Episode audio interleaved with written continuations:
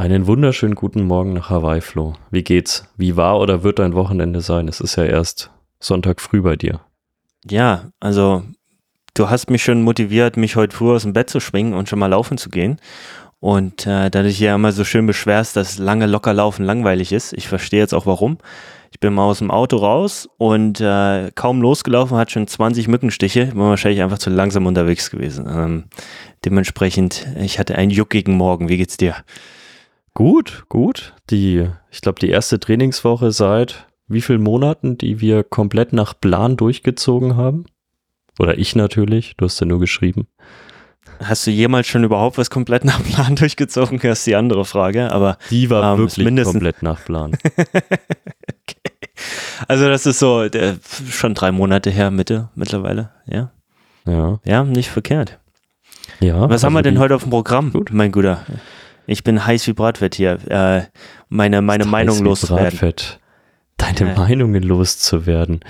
Meine äh, Frau hat sich den ganzen Morgen beschwert schon, dass ich zu viel rede. Und sie hat gesagt, wann geht denn endlich dein Podcast los, dass du ich ja mal aus dem Wohnzimmer verschwindest?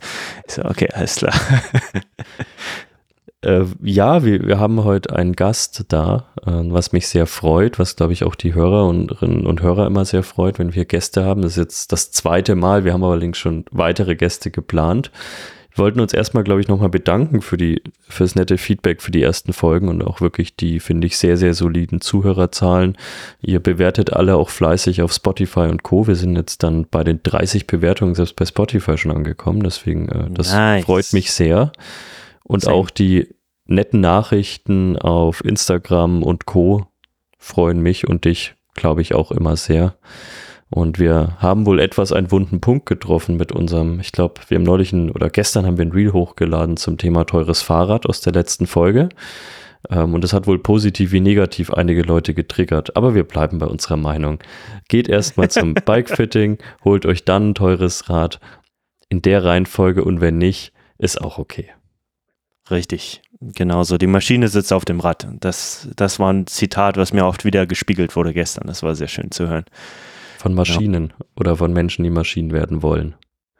Ähm, ja, von, von vielen Maschinen, die realisiert haben, dass sie kein neues Rad brauchen. Das war der schöne Punkt. Wir haben heute ein Thema, das, glaube ich, äh, viele Leute entweder interessiert oder, äh, wenn es sie heute nicht interessiert, mehr interessieren sollte. Ähm, es geht auch um das ganze Thema Psyche im Sport, äh, Mentalität wahrscheinlich auch in gewisser Weise. Wir werden heute sehr viel darüber reden. Ähm, da wir aber selbst nur, naja, ich würde mal sagen, das Wissen eines Leidenden haben und wissen, was, was uns so widerfährt und was in uns vorgeht, aber vielleicht das manchmal gar nicht so richtig einordnen können und wie ich bei meinem Swiss Peaks erlebt habe, nicht verhindern können, dass es zum totalen emotionalen Breakdown führt und zum Ausstieg, haben wir uns einen Gast dazu genommen. Äh, Kaya, hallo, du darfst dich gerne selbst vorstellen. Hallo Flo, hallo Robert, Servus. Ähm, ja, vielen Servus, genau. Ähm, zum Thema Vorstellen. Ich sitze hier im tiefsten Bayern, Garmisch-Partenkirchen. Da komme ich auch her. Hm, klingt leicht nasal. Ähm, es ist wahrscheinlich der Herbst, da klingen alle hier in der Ecke, wenn man noch nicht so ganz mit den kalten Temperaturen klarkommt, nasal. Und genau, ich bin die Kaya Schöpf und ähm, arbeite als Sportpsychologin und Verhaltenspsychotherapeutin und komme auch ehemals aus dem Leistungssport. Aber das ist ein paar Jahre her und eine ganz, ganz andere Sportart. Was hast du denn damals gemacht? Vielleicht für die Hörer einfach nur als Einordnung, die ich noch nicht kenne.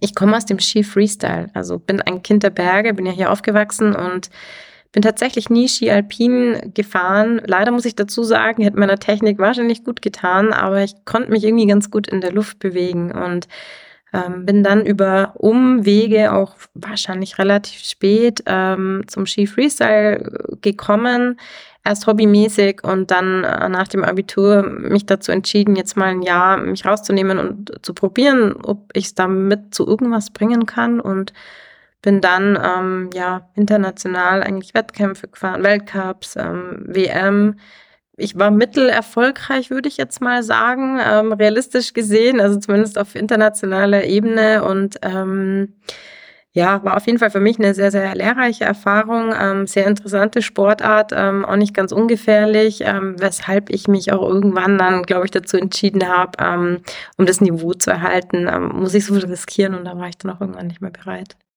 Ja, also ich glaube, du, du musst dich nicht verstecken mit deinen Erfolgen. Ich habe mir auch alles mal ein bisschen durchgelesen. Du bist ja immerhin mit jemandem zusammen, der sich mal Triathlon-Profi geschimpft hat, ähm, dessen Ergebnisse ein bisschen schlechter waren, gell, Flo? Ähm, ja. Gibt's, gibt's über Flo dich auch einen Wikipedia-Eintrag, Flo? da, kann, da kann man die Sachen Wiki immer selber rausrecherchieren, die man gar nicht weiß oft. ja, nee. Ähm, was, was mich, sorry, komplett anders. Ich bin gerade noch so ein kleines bisschen hängen geblieben bei deiner Hintergrundstory und überleg mir, wie hast du davon den Bogen gespannt zu dem, was du aktuell machst? Weil ich, mhm. ich kann es relativ gut nachvollziehen ähm, durch die Leistungssportschiene, wie tief man mental gehen muss und was du am Ende gesagt hast mit, dass du nicht mehr bereit warst dafür, so tief zu gehen oder so viele Risiken einzugehen. Und ich in meiner kleinen Traumwelt habe ich gerade schon wieder gedacht, ja, das kann ich ganz gut nachvollziehen, so ging es mir auch. Mhm. Und dann gleich schon weitergesponnen den Faden, deshalb ähm, die interessierte Nachfrage an der Stelle.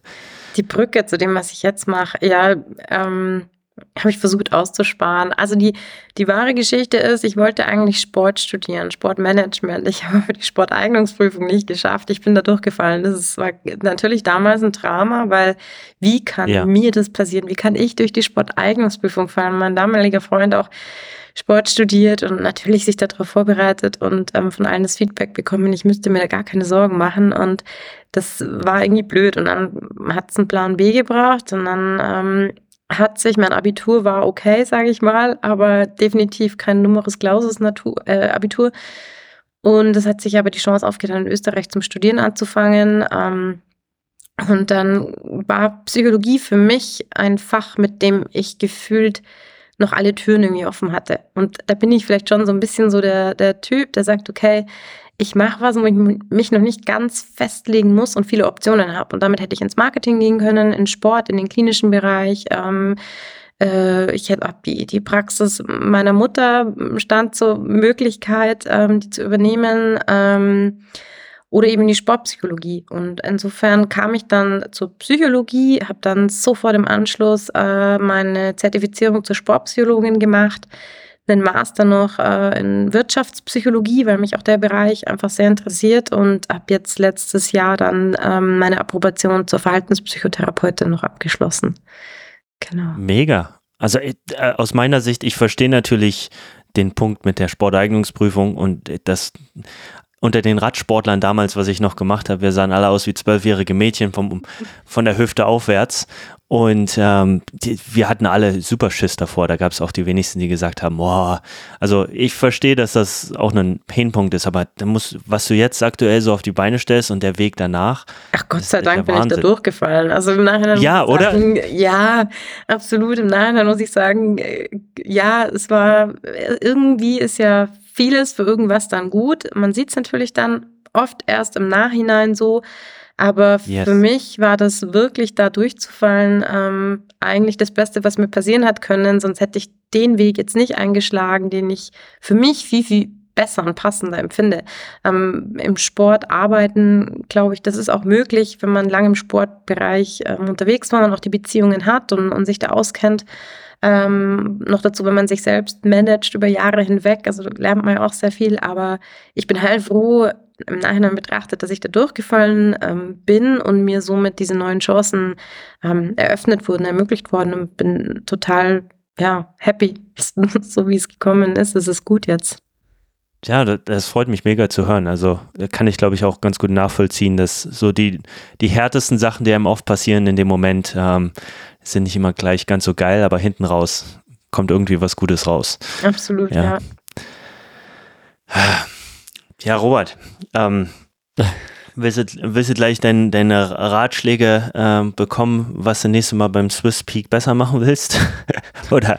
Ich glaube, da, da kommen wir später drauf. Ähm, okay. Ich glaube, ich glaube, für viele ist dieses ganze Thema Sportpsychologie schon noch relativ neu, beziehungsweise nicht neu, aber es ist schon besonders für Hobbysportler, glaube ich, teilweise noch ein bisschen weiter weg als für den einen oder anderen Profisportler. Ähm, bestimmt, in bestimmten Sportarten. Ich kenne auch ein paar Leute, die in diesem ganzen Fußballbereich wirklich professionell arbeiten, Physiotherapeuten und Co. Und die sagen auch, da ist es jetzt zwar nicht immer gang und gäbe, aber es ist natürlich schon deutlich häufiger, dass man da auch wirklich äh, feste Strukturen in den Vereinen hat, jetzt äh, auch in den Zweitliga-, Drittliga-Vereinen teilweise, wo man das vor Jahren wahrscheinlich nicht gehabt hätte. Ja. Ich würde mal sagen, für den 0815 Breitensport da sicherlich noch ein neues Thema oder nicht neu, aber zumindest ungewohnt. Deswegen jetzt erstmal die Frage, das Thema ist ja in den letzten Jahren auch medial immer mehr aufgekommen und hat auch immer mehr Beachtung gefunden. Wie, wie kam es überhaupt dazu? Das habe ich mich immer gefragt. Ist es wirklich, hat man das früher einfach nicht als notwendig erachtet? Kamen jetzt andere Faktoren vielleicht auch dazu, die insbesondere auf Profisportler nochmal einen anderen Einfluss haben? Social Media, also äußere Einflüsse. Wie hat das angefangen mit der Sportpsychologie, besonders im Profisport? Was waren so die Gründe davor und wie schaut das heute aus? Also wofür holen sich diese Sportler überhaupt eigentlich die Beratung? Sind es wirklich manchmal tiefer liegende Probleme? Ist es bei anderen vielleicht das letzte Prozent, was man einfach nochmal an Spannung rauskitzeln will? Da gibt es vermutlich die verschiedensten Fälle, gehe ich mal von aus. Ja, ähm, ich habe jetzt gerade überlegt, wie viele Fragen du mir gerade gestellt hast. Drei. Keiner. Ich habe mich versucht zu konzentrieren und äh, sie zu behalten. Vielleicht musst du, musst du die eine oder andere Frage nochmal ähm, wiederholen. Also der Ursprung der Sportpsychologie, gut, ich glaube, Vorreiter waren ähm, definitiv ähm, die USA. Da war das relativ früh ähm, viel akzeptierter, aber ist ja auch mit dem Thema Psychotherapie so, also Mindset, äh, Mental Strength und so weiter, war einfach, waren die Vorreiter. Ähm, ich arbeite oder ich habe äh, dreieinhalb Jahre auch bei der TSG Hoffenheim das Nachwuchsleistungszentrum betreut, ähm, von 2014 bis 2018. Also das ist ja jetzt auch schon wieder fast, äh, fast zehn Jahre dann äh, bald her, die Zeit rennt.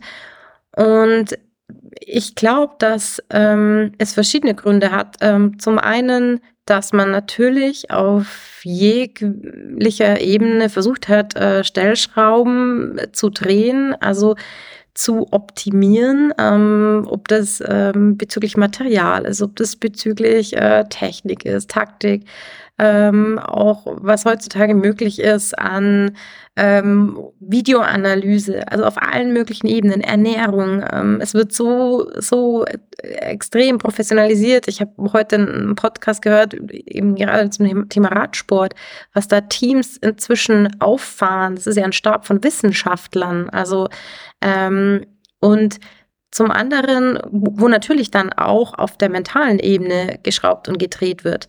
Und das andere ist, dass vielleicht schon ähm, auch auf den Athleten neue Herausforderungen ähm, kommen, vielleicht noch mehr Druck, noch mehr Leistung. Also auch in diesem Podcast, ja, vielleicht ging man früher noch mal vorm Rennen, ist man um die Häuser gezogen und es war vielleicht ein bisschen relaxter, entspannter, was heutzutage medial ja auch gar nicht mehr möglich ist. Ich meine, an jeder Ecke lauert irgendwer mit einem Smartphone und nimmt es auf. Also es eine, herrscht eine extreme Kontrolle und Selbstkontrolle und das halt auch schon in sehr, sehr jungen Jahren. Ich glaube, das ist auch ein Thema, dass der Leistungssport noch viel früher Leistungssport wird. Also ähm, in den Jugend- und Kinderbereich runtergeht. Und ich glaube, das sind alles extreme Herausforderungen, wo natürlich irgendwann ähm, der Kopf eine Riesenrolle spielt. Also um den Umgang mit diesen ganzen Themen. Frage an der Stelle. Ähm, also zwei, zwei Fragen. Erstmal, ich erinnere mich, ich bin mit zwölf am Olympiastützpunkt gewesen und habe damit angefangen äh, in der gegliederten Einordnung. Da war natürlich noch viel von den Osttrainern von früher vorhanden und da waren auch solche Sprüche, also da war mental, war da gar nicht viel dabei. Da war halt, ey, wer, mhm. weißt du, raucht und trinkt, der steht am nächsten Morgen bis um sieben beim Training und halt für jede Minute, die zu spät gab, äh, war es, gab es was in Pot, also musstest du bezahlen und so. Also mhm. die, die, Einstellung war eine andere. Und ähm, meine Frage ist jetzt so ein kleines bisschen, denkst du, es hat sich geändert, dass es ähm, die Psychologie immer nur noch top of the pyramid ist, also wirklich als Optimierung hinten raus, oder ob wir langsam dahin kommen und sagen, hey, ähm, es ist eine Basiseinstellung, dass wir das ein bisschen mehr optimieren müssen. Also sehen das mehr als Bottom of the Pyramid, weißt du, also mehr als, ja. hey, die Basic von der Psychologie muss stimmen. Also im besten Falle gehört es irgendwann zu dieser Bottomline, ähm, einfach zu den anderen Themen. Ich, ich bin ein Riesenfan von ganzheitlichem Training und da gehört das eben dazu. Und äh, die drei großen Bausteine der Sportpsychologie sind ja Leistungsoptimierung, aber auch ähm, Gesundheitsförderung und Persönlichkeitsentwicklung. Und ich finde diese drei Bausteine total wichtig. Also ich integriere die auch in meiner Arbeit, bespreche die auch mit den Athleten, ähm, weil das einfach enorm wichtig ist. Ähm, zum einen, klar, in erster Linie, wir sprechen von, von Leistung, von Leistungssport. Natürlich wollen wir optimieren, aber es geht auch darum, langfristig Leistung aufrechtzuerhalten. So, also gesundheitsfördernd zu arbeiten. Und das Letzte ist, ähm, wir sind Menschen und es geht, glaube ich, auch um eine Persönlichkeitsentwicklung. Und ich kenne keinen Sportler, der mir sagt, er hat aus dieser Phase, aus dieser Zeit nichts gelernt. Und man kann enorm viel daraus lernen.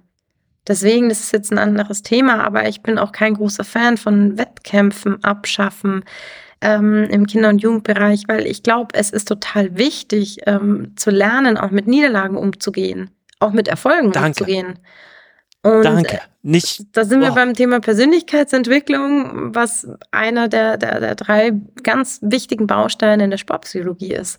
Und ich glaube, man nimmt da total viel weg, was einem später ähm, super viel helfen kann, auch in einem normalen Job, weil wie viele schaffen es letzten Endes denn äh, Profisportler zu werden und damit wirklich Geld zu verdienen, dass man davon leben kann.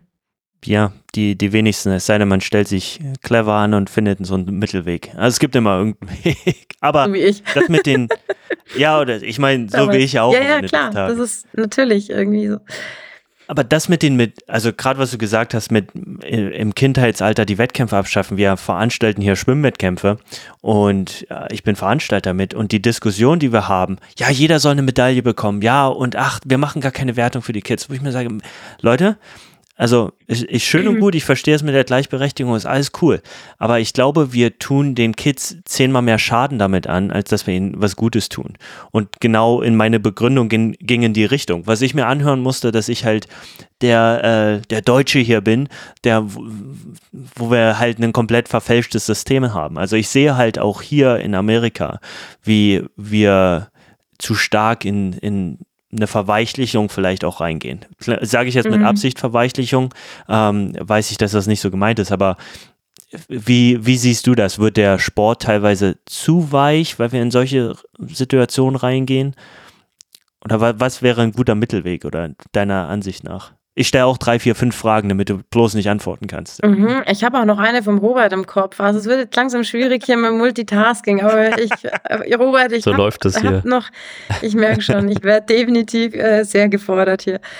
Ähm, ja, ich, ich also ich, ich würde nicht, ich weiß nicht, ob es schadet, wenn alle Medaillen kriegen. Ja, so weit lehne ich mich jetzt nicht aus dem Fenster, aber es ist auch meine persönliche Meinung natürlich. Ich ähm, ich glaube auch nicht, dass der Sport an sich verweichlicht. Im Gegenteil, sobald wir im Leistungssport sind, glaube ich, ist es echt hart, auch schon im Kinder- und Jugendbereich. Definitiv.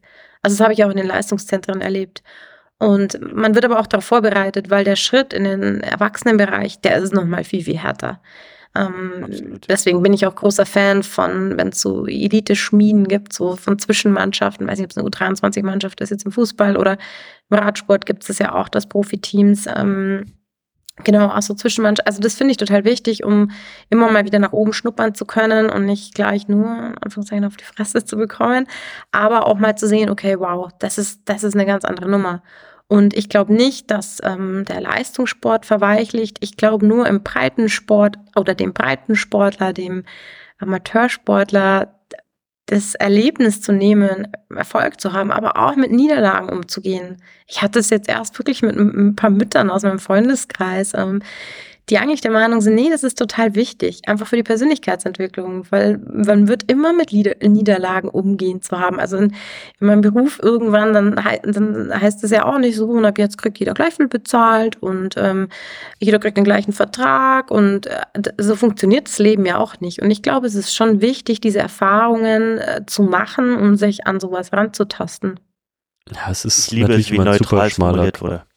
Ja, Sorry. ja es, ist, es ist natürlich immer ein super schmaler Grad. Also wann, wann fange ich an mit Leistung, ähm, wann, wann mache ich es nicht? Also ich, ich merke es natürlich schon, wenn meine großen Töchter jetzt, die sind beide vier, äh, die machen jetzt immer an so Fun-Laufwettkämpfen mit und so. Das ist natürlich einfach was Tolles, wenn jeder am Ende eine Medaille umgehängt bekommt, auch wenn sie da nur eine Runde gelaufen sind und so weiter. Und vier ist natürlich ist, wie gesagt, auch noch sehr, sehr jung. Ja, ja, klar, aber es, ja. aber es ist natürlich aber trotzdem ein schmaler Grad. Ich sehe es ja auch bei Älteren im Freundeskreis, wann, wann mache ich da den Cut? ich glaube, es ist natürlich auch immer was, was so ein bisschen auch von der Sportart und auch vom Menschen mhm. abhängt. Also Gutes mhm. Beispiel, was ich, was mir fast immer so ein bisschen leid tut, sind irgendwelche jungen Fußballer, die irgendwo mit 18 teilweise in ein anderes Land kommen, da auch total durchstarten, teilweise dann unglaubliche finanzielle Mittel haben. Es gab mal die Geschichte von Usman Dembele, einen ganz tollen eigentlich französischen Fußballer. Als der beim BVB angefangen hat, hat er, glaube ich, zwei, war zumindest ein Medienbericht, äh, hatte er immer zwei Freunde da, die mit ihm FIFA gespielt haben und die er dafür bezahlt hat jeden Monat ähm, in seinem großen Haus. Und das hat mir dann schon fast irgendwie total leid getan, weil man halt gesehen hat, der wurde nie, glaube ich, so richtig darauf vorbereitet, sondern der hat halt wahrscheinlich immer gekickt. Bildung dann wahrscheinlich auch eher an zweiter Stelle. Und es gibt wahrscheinlich andere Sportarten, da geht es zumindest noch ein bisschen seichter zu. Da ist wahrscheinlich noch naja, vielleicht gar nicht mal weniger Druck, aber zumindest medialer Druck wahrscheinlich nicht ganz so und das Scheinwerferlicht nicht ganz so auf der mhm. Sportart. Mhm. Und das ist natürlich schwierig, wobei ich natürlich trotzdem merke, selbst in Sportarten, in denen es früher erst deutlich später losging mit dem Rampenlicht, wie zum Beispiel dem Radsport, da war Rampenlicht mit 18 früher einfach kein Thema, zumindest nicht in der breiten Masse. Ähm, und mittlerweile sieht man dann eben auch, dass äh, teilweise eben Toursieger, pf, wenn du das nicht unter 25 schaffst, bist du mittlerweile schon fast aus der Reihe gefühlt. Also wenn man jetzt mal ganz stark ja. übertreibt. Ähm, und die Karrieren ziehen sich dann auch noch länger, was natürlich der Wissenschaft geschuldet ist und was auch toll ist. Aber über all diese Jahre diesen Druck aufrechtzuerhalten, stelle ich mir persönlich halt unglaublich schwer vor. Und früher war man halt fünf, sechs Jahre auf seinem Peak und heute wird halt gefühlt manchmal erwartet in diesen Sportarten, dass man zehn, elf Jahre auf seinem Peak ist. Mhm. Und körperlich ist das eine, aber ich glaube, psychisch ähm, ist das unglaublich schwierig. Ja, definitiv. Ähm, ich glaube, du hast es ja auch schon erwähnt, es ist ja auch immer wirklich auch typabhängig. Ich glaube, wenn du dich nicht gerne misst, ich weiß nicht, ob du dann auch in dem Leistungssportsektor überhaupt kommst. Also ich, ich habe jetzt gerade überlegt, wie das bei mir früher war. Klar, man hat ja auch, man hat ja auch unabhängig von Wettkämpfen mit Freunden daheim, Geschwistern, ja immer irgendwie versucht, schneller, besser zu sein. Also es ist ja auch total intrinsisch bei Kindern, ähm, sich zu messen. Ähm, aber ich glaube, irgendwann, ich, ich hat, war jetzt nie so, ich zum Beispiel habe früher gar nicht so das Bedürfnis gehabt, in irgendwelchen Wettkämpfen teilzunehmen. Also hat mich halt einfach nicht so interessiert. Das kam dann auch erst. Und ich glaube, das ist das, da, da muss man natürlich auch für die Eltern ins Boot holen, so ja, ein Gespür dafür zu haben, ist das was für meine Kids oder halt nicht. Und ähm, man kann ja auch Sport machen, ohne Wettkämpfe gleich immer. Also wenn wir jetzt wieder im Amateursportbereich bleiben, ich sage auch mal, ich, ich, muss ja nicht irgendwie, ich kann ja trotzdem laufen oder, oder mich verbessern und muss ja nicht jedes Mal in Wettkämpfen teilnehmen. Dann gibt es die Typen, die brauchen das, die brauchen die Ziele, hm. ähm, die sie motivieren und ähm, ich, es ist total wichtig, da einfach selber zu gucken, glaube ich, was man für sich möchte. Plus, ich glaube, es ist auch wichtig, dass man über den Tellerrand so ein kleines bisschen hm. hinausschaut. Mhm. Weil mir ging es halt so, ich war die ersten 30 Jahre meines Lebens kannte ich nur, ich muss mich mit jedem messen, der mir in den Weg kommt. Mhm. Und dann kam meine Krankheit dazwischen und ich konnte nicht mal mehr aus dem Bett raus und musste Leistungssport abschalten. Ähm, und da zu lernen, wie kann ich ich habe es halt auch meine Identität gemacht. Also wirklich die klassischen mhm. Fehler, alle schön voll reingerannt. Von zwölf an Vollgas, anyway. Ähm, dann zu lernen, hey, warte mal, man kann auch Sport genießen und einfach nur, um halt ja, auch nicht irgendein Rennen zu gewinnen oder wieder irgendein Ziel X zu haben, diese Realisation zu haben, dachte ich mir auch, ich wünschte, man hätte mir das früher beigebracht. Mhm. Ich hätte so viel mehr genossen die ganze Zeit. Also ich glaube, da ist es halt auch äh, ja, wichtig, beide Sachen zu vermitteln, relativ früh vielleicht, um, um die verschiedenen Sachen aufzuzeigen. Keine Ahnung. Ähm, ja, wie siehst du das? Ähm, ja, klar, über den Tellerrand schauen ist immer gut. Also es ist ja auch, glaube ich, äh, wenn wir jetzt nochmal im Kinder- und Jugendbereich bleiben, finde ich total wichtig, verschiedene Dinge auszuprobieren. Also ich korrigiere mich auch, es stimmt auch nicht ganz, dass ich mich, dass ich nicht so großes Interesse habe, bei mir, mich zu messen als Kind und Jugendliche. Bei mir war es zum Beispiel der Reitsport damals, fällt mir gerade ein, habe ich vielleicht ein bisschen verdrängt. Also so das, das ist schon, damals war es der Reitsport und dann hat man dies probiert und, und jenes und ähm, um einfach auch die Freude an irgendetwas zu empfinden. Und wenn ich die Freude dann an etwas finde und, und merke, okay, das, das reizt mich viel mehr als alles andere und da gehe ich total drin auf, ähm, dann wird man ja auch automatisch, man macht's mehr, man, man wird besser und wenn man nicht besser wird, dann hat man trotzdem noch Freude dran und ja, ich glaube schon, dass es wichtig ist, dieses über den, den Tellerrand da hinauszuschauen. Und klar, wie du es beschrieben hast, wenn wir dann wieder mal in den Erwachsenenbereich springen, sind es natürlich auch Erfahrungen, ähm, wodurch sich natürlich Prioritäten auch wieder verschieben oder Dinge, die einem wichtig sind. Okay. Du hast einen ganz coolen Punkt euch angesprochen, Flo, da wollte ich nämlich eh einhaken. Das ist dieser ganze Punkt Identität äh, um den Sport herum aufbauen. Und dass man das als Profisportler macht, ich glaube, das ist in einem gewissen Rahmen natürlich mit einer gewissen Grenze auch wichtig. Also ich glaube, wenn ich mich da vorrangig als irgendwas anderes sehe und der Sportler kommt an vierter Stelle, dann wird es vermutlich schwierig, in einem zumindest sehr kompetitiven Sport sich durchzusetzen. Ich sehe es halt, und da haben wir schon öfters drüber geredet, bei Hobbysportlern immer häufiger, dass jemand, der beispielsweise eine Family hat, einen Job, den er braucht, um das alles zu ernähren, aber die sehen sich mittlerweile ganz oft irgendwie vorrangig als Triathlet, als Ultrarunner oder sonst irgendwas. Und es gibt oftmals im Kopf, glaube ich, nur noch das eine. Und was für mich da halt schon eine große Rolle spielt bei den Leuten, ist, glaube ich, schon dieser externe Druck durch Social Media, wo man sich dann auch gerne so präsentiert und dann vielleicht, glaube ich, manchmal doch nicht mehr wirklich rauskommt. Ist das was, was du auch, Kaya, öfters beobachtest? Ähm, und gibt es Leute, die das auch tatsächlich, ja, denen das auch zum Verhängnis wird, die da vielleicht auch wirklich sagen, ich, ich will nicht noch besser werden in diesem Sport oder nicht noch mehr machen, sondern ich will eher eine Lockerheit gewinnen dem Sport gegenüber? Hat man sowas auch? Weil ich sehe oft einfach nur das genaue Gegenteil immer. Ich will noch mehr Sport. Ja.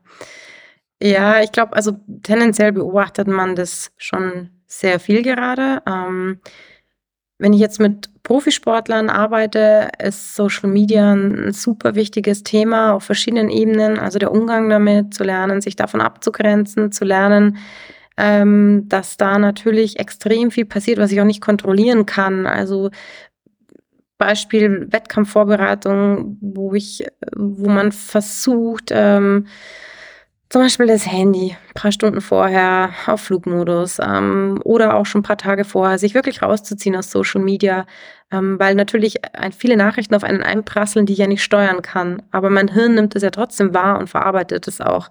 Ähm, leider ist es ja auch nicht immer nur positiv. Das wissen wir auch heutzutage, dass gerade Menschen, die in der Öffentlichkeit stehen, ähm, unter anderem natürlich auch Profisportler, ähm, da vielen Hate-Nachrichten ausgesetzt werden, unfairen Nachrichten, Neid-Nachrichten, ähm, auch natürlich positiven Nachrichten. Also es ist ja nicht immer nur alles negativ. Zum anderen, klar, man lebt natürlich auch irgendwo davon. Ähm, es gibt Erwartungen von Partnern, von Sponsoren. Ähm, das ist ein sehr zweischneidiges Schwert. Ähm, Social Media gehört inzwischen dazu. Ich glaube, es ist ganz wichtig, da einen Umgang mitzufinden und diesen Umgang aber dann wiederum auch zu kommunizieren. Mit Trainer, mit Partnern, mit Sponsoren. Es gibt Athleten, ich glaube, denen, also denen ist das voll egal. Die können bis zuletzt, ähm, keine Ahnung, machen sie hier noch eine Story und da und hier Selfie.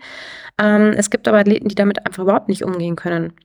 Und das wiederum der Transfer ähm, in den Amateursport oder auch ähm, in den klinischen Bereich es ist immer persönlichkeitsabhängig. Und ähm, wenn jemand aber damit nicht umgehen kann, und das ist auch, ist ja keine Schwäche oder so. Also ähm, man kann sich vielleicht weniger abgrenzen, man ist vielleicht einfach der sensiblere Typ, der sich dann auch mehr Gedanken über Dinge macht, dann muss ich halt überlegen, weil das ist ja eine, eine, eine, ich sage jetzt mal, eine eher schädliche Komponente für meine Leistung, ähm, wie ich die kontrollieren kann. So, das wäre zum Beispiel, ich übergebe Social Media an eine Agentur, wenn ich mir das leisten kann. Wenn nicht, ist es vielleicht möglich, einfach ein paar Tage vorher mich trotzdem rauszuziehen und meine Sponsoren trotzdem happy zu machen. Mhm weil du ja auch immer Vergleichen ausgesetzt wirst. Und ich glaube, dieses Thema Vergleiche, wenn man jetzt in den Amateursport geht oder auch in den Nicht-Sportbereich, also Menschen, die jetzt mit Sport nicht so viel zu tun haben, Vergleiche sind meist sehr toxisch. Also meiner Meinung nach zumindest, weil ich finde ja immer was Besseres. Also ich finde immer was Besseres. Ich finde immer jemanden, der irgendwie vermeintlich besser aussieht, der vermeintlich bessere Zeiten läuft, der vermeintlich mehr Höhenmeter noch einmal, der vermeintlich noch äh, mehr trainiert hat in der letzten Woche, der vielleicht dies gemacht hat. Ich, aber ich weiß ja nicht mal, ob es stimmt. Das muss man ja dazu sagen. Also wir wissen ja nicht, ob es stimmt. Das sind ja auch Scheinwelten, die da aufgebaut werden. Und abgesehen davon, was bringen mir denn die Vergleiche? Ähm, ich kann ja eh nur mein best possible self zeigen. Ich hatte genau dazu tatsächlich vor nicht allzu langer Zeit ein, ein, langes Telefonat mit einem ähm, jungen Fußballer, den ich betreut habe. Der ist, ist auch Profi geworden und ähm, Wahnsinn, was der über, das, über diese Zeit auch, wenn man es lange nicht gehört, reflektiert hat. Und dann ging es eben auch um dieses Thema. Er sagt, das war ein ganz wichtiges äh, Learning. Und da bringen einem auch die ganzen Vergleiche nicht, sondern man kann ja nur das Bestmöglichste selbst erreichen und sich überlegen, wie schaffe ich das? Und dann klappt es halt oder es klappt halt nicht. Aber mehr gibt es ja nicht.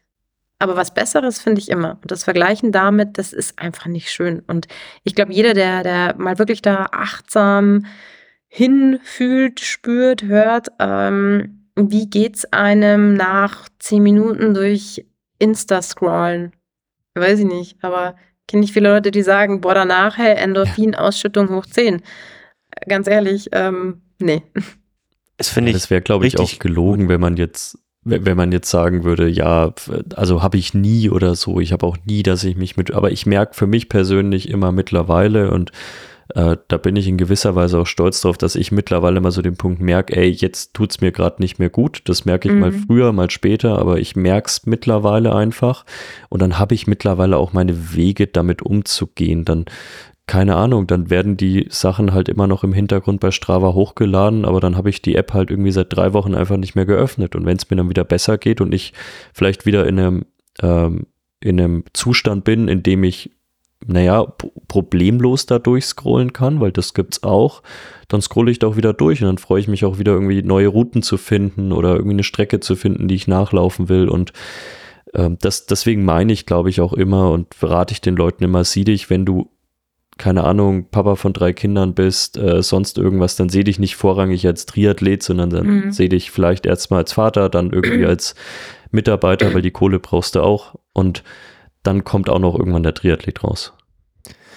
Da gleich eine Frage von mir als, als Coach und als auch Athlet. Ähm, meine, meine Herangehensweise mittlerweile ist auch geworden, den Leuten, also den Amateuren zu sagen, hey, okay, die, die Importance ist Family first, okay, dann, dann euer Job und dann das Training oft, weil genau diese Fälle halt vorhanden sind, wo die Leute einfach zu überambitioniert rangehen.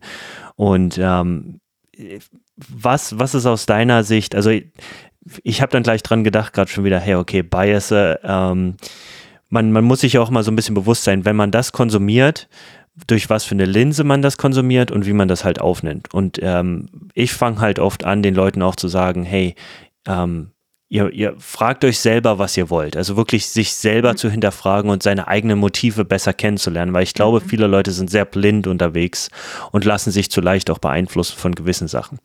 Ähm, deshalb meine Frage, und ich, ich, ich bin großer Fan davon, von allen Leuten immer so viel wie möglich zu lernen. Was würdest du mir als Coach empfehlen? Ähm, wie gesagt, ich, ich versuche auch genau diese Sachen, hey, weniger Social Media, habt eine langfristige Sicht aufs Training, das ist immer sehr, sehr wichtig und äh, bringt eine gewisse Ausgeglichenheit in euer Leben, weil das kann euch halt auch zu überstressen. Also wie würdest du ich will jetzt natürlich nicht, dass du deine ganzen Geheimnisse verrätst, aber ähm, für den Standard-Ausdauercoach. ja, ja ähm, aber was, was wär, wären für, mhm. dich, für dich so die wichtigsten Punkte, die du empfiehlst, wo du sagst, hey, das, damit sollten sich auch andere Coaches definitiv beschäftigen, weil das bringt einen riesen Mehrwert für die Athleten und bringt die gesünder, langfristiger nach vorne, ohne so auszubrennen. Mhm. Ich glaube, ein Punkt, ähm, den hast du schon angesprochen, das Thema Motive. Also Thema Motiv, Motivation.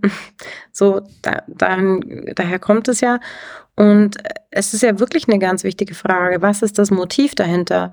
Also im Amateursport, wenn jetzt, wenn jetzt jemand das Motiv bringt oder das Ziel, naja, ich würde halt gern Olympiasieger werden, ähm, dann sind wir schon mal irgendwie auf einem ganz verkehrten Weg. Und was ist wirklich das Motiv dahinter? Ist das Motiv dahinter, ich möchte gesünder leben? Ist das Motiv dahinter, vielleicht aber sowas wie Anerkennung? Ähm, gibt es eine extrem hohe Leistungsmotivation? Und wenn diese Bedürfnisse wiederum, also auch was die Bedürfnisse dahinter sind, wenn diese Bedürfnisse wiederum nur über den Sport erfüllt werden können, dann bewegen wir uns schon mal auf einer sehr, sehr gefährlichen Ebene, weil du weißt ja selber, wie es ist. Man, man wird krank, man verletzt sich und dann bricht dieses ganze Konstrukt zusammen. Das heißt, wenn man zum Beispiel einen Klienten hat, der sagt, naja, es ist mir irgendwie wichtig, weil ich, ich bin dann stolz und das sehen ja auch andere und dann geht es ja viel um Anerkennung. Und dann kann man ja auch vielleicht mal hingucken und überlegen, okay, was für Säulen im Leben gibt es noch, über die ich vielleicht auch Anerkennung generieren kann oder Zugehörigkeit, ja. Ich möchte irgendwie bei irgendwas mitmachen, dabei sein. Und ich glaube, das sind total interessante Gespräche, die dann auch rauskommen, was eigentlich dahinter liegt. Also ich kann mir jetzt nicht vorstellen, dass jemand sagt, naja, mein, mein Motiv ist einfach nur, ich möchte mich quälen bis zum geht nicht mehr. Ja, dann klar, dann fange ich Triathlon an. Super. Langdistanz. Das, aber das, da liegt, da steckt ja meistens irgendein Motiv auch dahinter. Und da meine Frage, wie als normaler Coach, also ich sehe das oft und sehe dann, oh mein Gott, der ist einfach zu Hause, der hat, der hat so viel Streit mit seiner Frau, der will da nur einfach raus aus der Situation. Mhm. Und deshalb hat er irgendwann mal angefangen mit Sport, dadurch war dann war er wieder weniger äh, zu Hause, dadurch haben sich die Probleme ein bisschen gegeben, deshalb sind sie immer noch verheiratet, mhm. nach bla bla bla bla bla. Ähm, solche Situationen sieht man im Langdistanz oft. Äh, bei einem gewissen Alter ähm, von Athlet, männlich, äh, ist es so ein gewisses Schema. Ich will jetzt nicht sagen, mhm. ja, aber ähm, wie weit darf man als Coach, als normaler Coach gehen und wann sollte man sagen, hey, wir, wir schicken jemand rüber in, in die Therapie oder, oder ja, genau, richtig. Also ich habe ich hab oft ja. so Situationen, wo ich sage, oh Leute, da müssen wir jetzt echt aufpassen. Du, du kannst, weißt du eigentlich, warum du das machst? Das ist von außen mhm. ziemlich ersichtlich, ja. Ähm, wo, wo würdest du sagen, ist dieser Punkt of no return, wo man sagen muss, hey, sucht euch was? Weil da an, an solche Punkte stoße ich halt oft mit Athleten, wo ich sehe, oh, äh, ja. Ich glaube, äh, Intuition ist da ganz wichtig und deine Erfahrung, die du ja hast ähm, und auch natürlich inzwischen ein sehr gutes Gespür dafür hast und dann kann man Ratschläge erteilen. Aber ähm, ich bin schon auch ganz ein, ganz klarer Vertreter der Selbstverantwortung. Und äh, du hast einen Auftrag. Dein Auftrag ist, Trainer zu sein, Coach zu sein.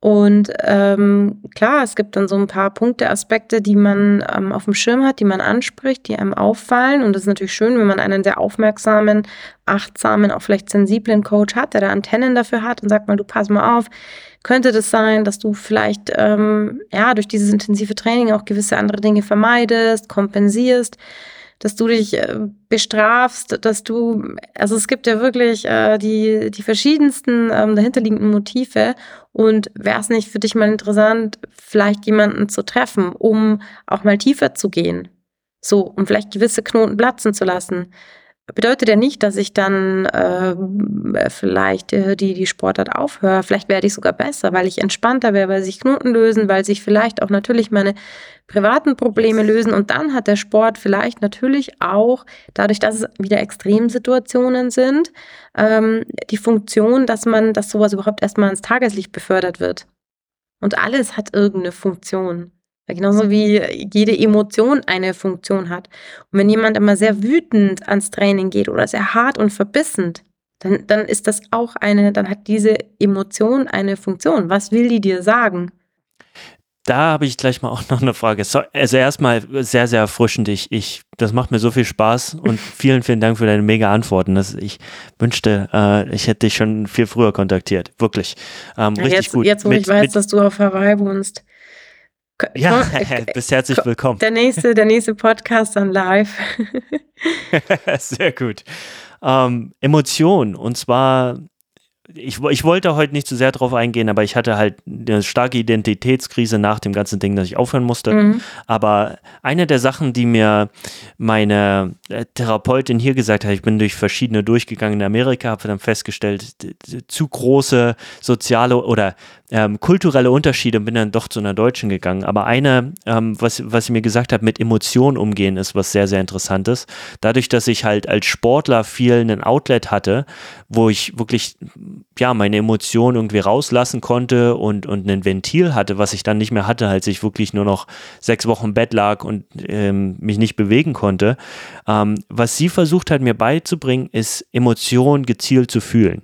Und mhm. klingt jetzt vielleicht doof, aber manchmal ich bin jetzt mittlerweile in der Lage, wenn über den Tag was passiert und fünf Sachen regen mich auf und stressen mich, lasse ich erstmal so sein und setze mich dann abends eine Stunde hin und es klingt jetzt vielleicht richtig komisch, aber kann ja auch mal eine Stunde heulen und mhm. die Emotionen richtig spüren, bin mhm. damit dann fertig und dann geht es wieder weiter. Dann kann ich mhm. wieder in so einen funktionierenden Modus reingehen.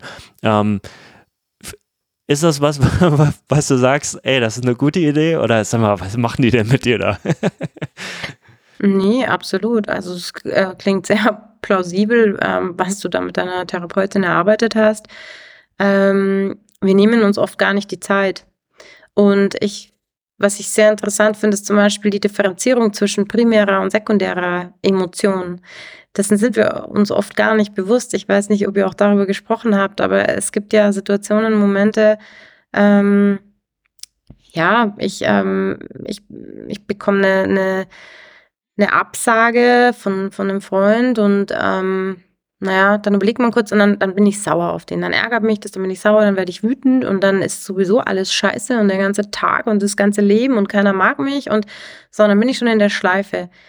Ähm, und wenn man dann genauer fragt und so eine Situation man analysiert mit einer Person und überlegt, okay, was war der erste Impuls in dem Moment, als du heute die Absage bekommen hast? Der erste Impuls. Und dann überlegt man so, eigentlich hätte ich einfach nur weinen können. Ich war einfach nur traurig. Nur es ist ja viel leichter, Wut auszuhalten und Ärger ja, lässt mich ja viel stärker fühlen als Trauer. Das Problem ist nur, in dem, und dann nehme ich danach natürlich auch diesen Ärger viel präsenter wahr als diese eigentliche Emotion Trauer und dass ich enttäuscht bin. Das Problem ist nur, die primäre Emotion, in dem Fall jetzt Enttäuschung oder Trauer, die hätte ja die Funktion, gehabt. Also die sagt mir ja genau die Funktion, mir über mein Bedürfnis viel auszusagen. Mein Bedürfnis wäre vielleicht in dem Moment gewesen, boah, ich hätte heute echt gern jemanden getroffen, wäre irgendwie gern unter Leute gegangen, wäre so, was mache ich in meinem Wut und Krant? Krant, auch in Bayern, in Bayern ist es ja der Krant. da gehört es aber dazu. Sag mir was. Bisschen, ja, ja, das gehört in Bayern gehört der Krant dazu. Das ist jetzt vielleicht falsch ausgedrückt, gehört zu unserer Persönlichkeit. Nee. Ähm, ich natürlich, ich, ich schließe mich ein, ich antworte niemandem mehr. Ähm, so, und was passiert? Mein Bedürfnis eigentlich, dass ich vielleicht gern unter Menschen heute gegangen wäre, wird natürlich nicht erfüllt. Das heißt, langfristig schade ich mir dadurch, dass ich nicht lerne hinzuhören, was war meine primäre ähm, Emotion eigentlich, weil die hätte die wichtige Funktion gehabt, mir zu sagen, was eigentlich mein Bedürfnis wäre. Und dann wäre ich auf meine Freundin vielleicht gar nicht sauer gewesen, sondern hätte an dem Abend gesagt, hey, es macht mich jetzt echt traurig, voll enttäuscht. Können wir uns vielleicht die nächsten Tage irgendwann sehen? Dann schaue ich jetzt einfach, wer sonst Zeit hätte. So als Beispiel. Das finde ich so gut. Sorry, Robert. Kann ich ganz kurz noch eine Sache dazu? Ähm, mit den, ich bin, wie gesagt, ich freue mich gerade so sehr, sorry.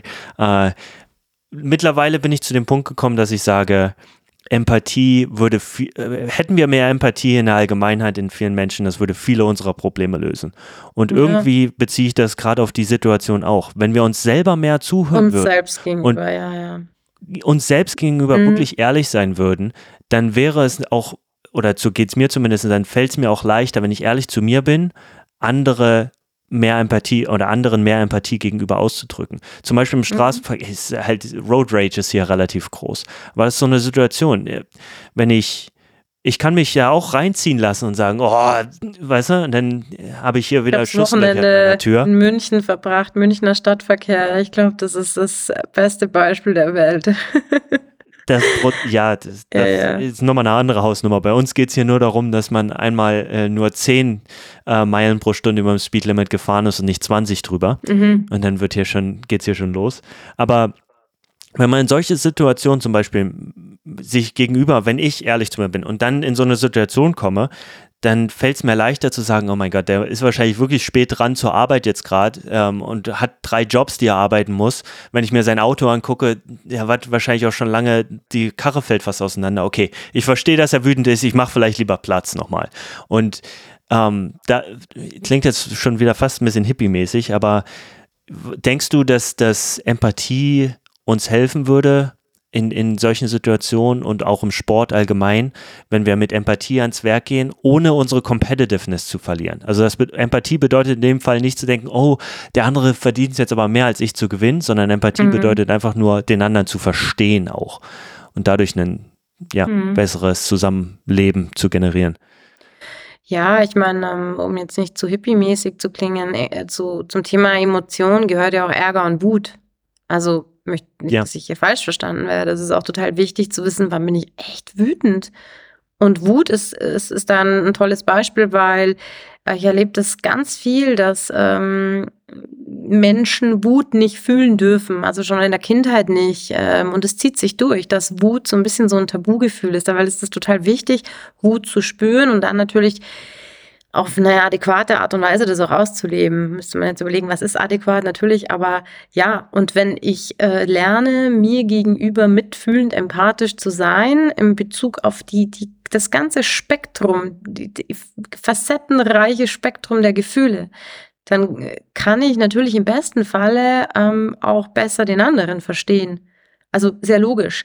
Ähm, wenn ich weiß für mich, was Hunger bedeutet und mir dann jemand anders sagt, boah, der hat mega Hunger, dann weiß ich natürlich, was das Gefühl Hunger bedeutet. Das heißt, logischerweise muss ich zuerst meine Gefühle ähm, verstehen können, spüren können. Und das ist tatsächlich oft ein Problem, einmal ähm, für den Menschen selbst als alleinstehendes Individuum, aber natürlich auch immer in der Kommunikation und im Zusammenleben mit anderen Menschen. Und ähm, da ist das äh, Verstehen der eigenen Gefühle und Zulassen der eigenen Gefühle und Kontrollieren und Regulieren können der Gefühle die Voraussetzung, in einem, auch in einem System zu leben, in einem Zusammenleben. Ob das dann mit, mit dem Partner ist, ob das mit dem Trainer ist, ob das in einem Team ist, ähm, ist ja auch ganz spannend, Teamdynamiken, ähm, ist das natürlich die Voraussetzung.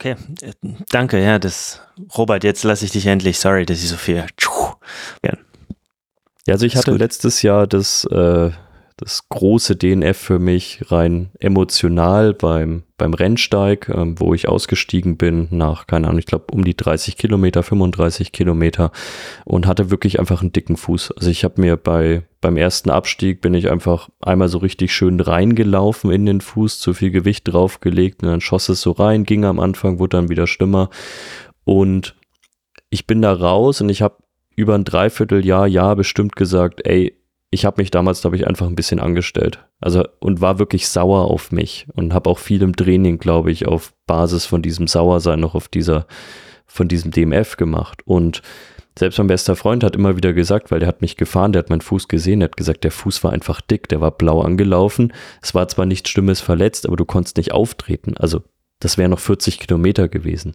Und trotzdem, auch wenn das eine rationale Antwort ist, habe ich da immer rational so ein bisschen eine Wut verspürt und mir gesagt, ich habe mich halt angestellt. Und das habe ich überwunden mit, mit einem Finish beim gleichen Rennen. Das habe ich, glaube ich, auch gebraucht, einfach ähm, nochmal an gleiche Städte zurückzugehen und das Ding nochmal gut ins Ziel zu bringen.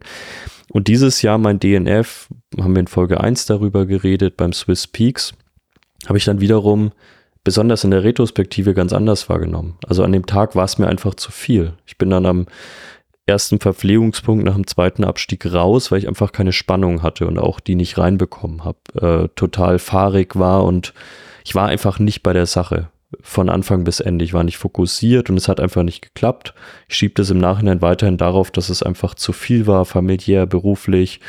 Dann war davor noch Logistik, kamen ein paar Probleme dazu und das war dann so, alles, glaube ich, einfach zu viel und das habe ich an dem Tag gemerkt. Und ich, das war dann unglaublich logistisch schwierig, wieder zum Bahnhof zurückzukommen und sonst was. Und da habe ich dann einfach mal fünf Minuten wirklich gefühlen freien Lauf gelassen. Da kam dann alles raus. Und danach war es total okay für mich. Also auch jetzt kommen noch Leute auf mich zu und das finde ich total schön, die sagen, ey, tut mir leid mit dem Rennen und so weiter. Ich weiß, du hast dich darauf vorbereitet. Und ich sage mal, es ist okay. Also ich war nie sauer. Ich war einfach dann froh, dass ich zehn Stunden später bei den Kindern war und mitten in der Nacht um zwei Uhr mich mit ins Bett gelegt habe und so. Ähm, aber ich war nie sauer, weil ich einfach wusste, es ging an dem Tag nicht. Man kann darüber streiten, wieso nicht, aber es ging nicht. Und es hat für mich auch ganz viele Jahre gebraucht, bis ich das erste Mal diesen Moment hatte zu sagen, an diesem einen Tag ging es nicht. An dem anderen Tag wäre es vielleicht gegangen, aber an dem Tag war es nicht drin.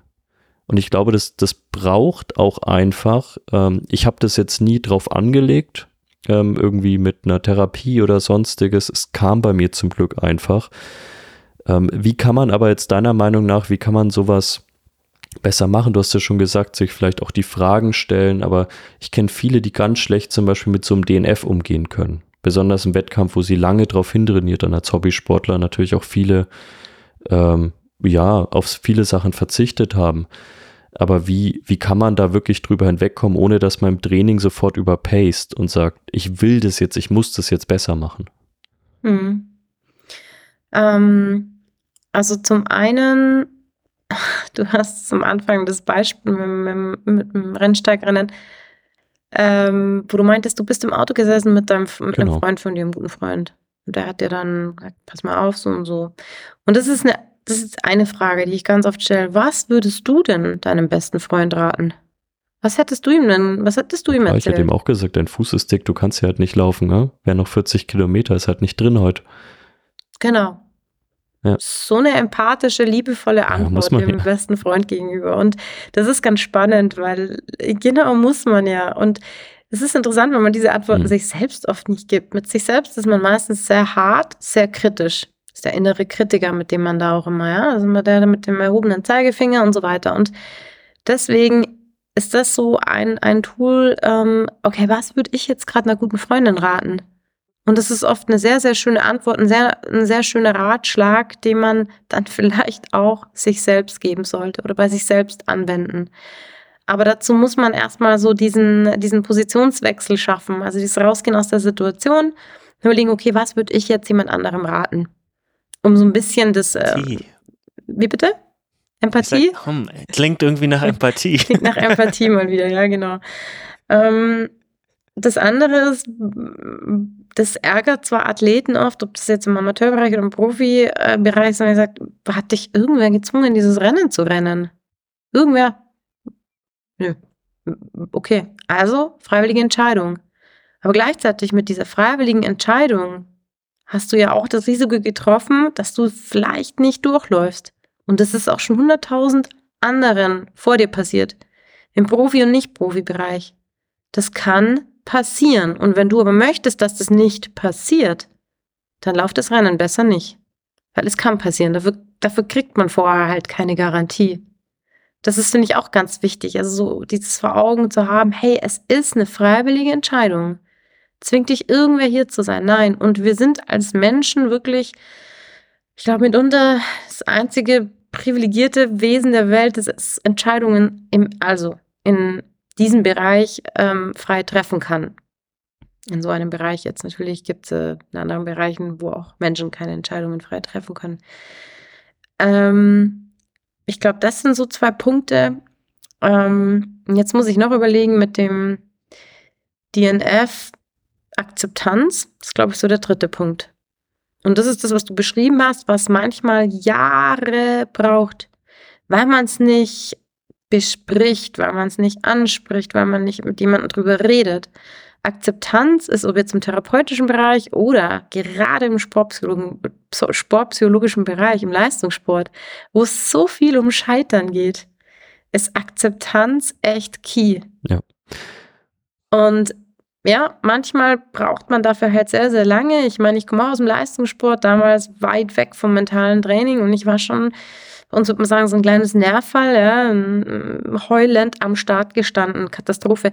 Das siehst du Gott sei Dank mit Skibrille nicht, ja, aber ich war, es war ganz schlimm. Ich habe mich da so reingesteigert oft und habe das ganz gut in den Griff bekommen, so mit meinen Tools dann damals, also aber da war ich noch weit weg von der Sportpsychologie und ähm, ja, ich glaube, das Akzeptanz, wenn man aber sagt, okay, man, man möchte echt professionell mit jemandem arbeiten, ähm, nimmt sich da ein paar Stunden, ähm, ist das was super Schönes und super Wichtiges, weil wir oft gegen Dinge ankämpfen, anstatt sie zu akzeptieren äh, und Kämpfe kämpfen, die wir nie gewinnen werden, weil wir die Dinge nicht ändern werden. Und dann lerne ich entweder es zu akzeptieren mhm. oder ich muss es halt verändern. Das ist in meinem, in meinem letzten Podcast, hatte ich es mit Laura Zimmermann, die sagte, love it, um, change it or leave it. Und ich glaube, das ist so die was, Akzeptanz, die da einfach auch eine große Rolle spielt. Was ich richtig schön finde, ich muss gestehen, als ich noch aktiv Hardcore-Leistungssportler war, und wir äh, damals halt die Einstellung hatten, hey, okay, Sport, äh, Sportpsychologie, das verweichlicht dich. Ähm, das war so ein bisschen der Tenor damals mhm. im Radsport, bin ich ganz ehrlich. Und was mir so super gefällt, die, deine Ausdrucksweise, auf der einen Seite ist halt relativ, hey, okay, du musst nett zu dir selber sein, aber du musst auch fucking ehrlich zu dir selber sein. Ja. Du, ja. Und, und, und das macht es mir zehnmal mehr sympathisch, ähm, sowas auch mal zu hören, dass wir nicht nur, mhm. oh, ist alles schön gut. Nein, wir, wir, müssen richtig ehrlich zu uns sein. Das finde ich richtig, richtig schön.